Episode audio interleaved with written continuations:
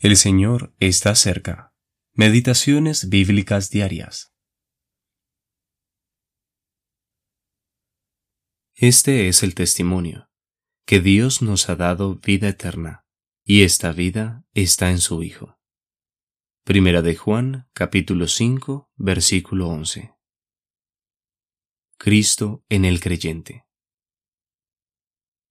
Dios da una vida nueva, una vida en su Hijo es vida eterna, vida en Cristo. Dios se manifestó perfectamente en el Hijo cuando Él descendió del cielo para dar vida. Pero esto no es suficiente.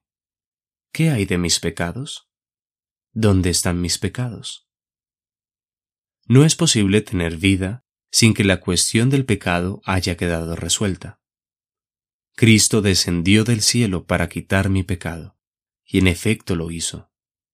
La vida de Cristo está en mí, la vida eterna, y esta vida está en su Hijo. Así como he participado de la vida y la naturaleza del primer Adán, también tengo la vida en el segundo Adán, es decir, Cristo.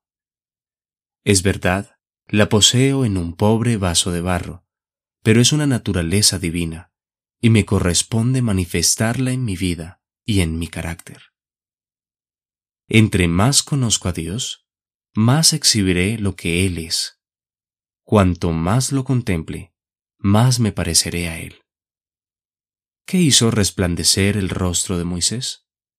¿Fue por mirarse a sí mismo? No. Su rostro resplandecía porque pasó tiempo con Dios y contempló su gloria. Moisés no sabía que su rostro resplandecía hasta que le pidieron que se cubriera con un velo. Éxodo capítulo 34 versículo 29. No estaba ocupado de sí mismo, solo tenía a Dios delante suyo. Había estado contemplando a Dios, estuvo completamente ocupado de Dios, y fue por ello que pudo reflejar la gloria de Dios. Será igual con nosotros. Si tengo a Cristo como el único objeto delante de mí, entonces no pensaré en mí mismo, sino en Él. Lo exhibiré, ocupado en lo que Él es, y no en lo que yo hago. Si mis ojos reposan sobre Cristo, entonces lo reflejaré, ciertamente que con debilidad, en santidad y humildad y amor.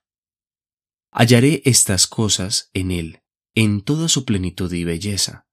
Las veré en toda su perfección y mirándolo a Él, seré transformado en su imagen.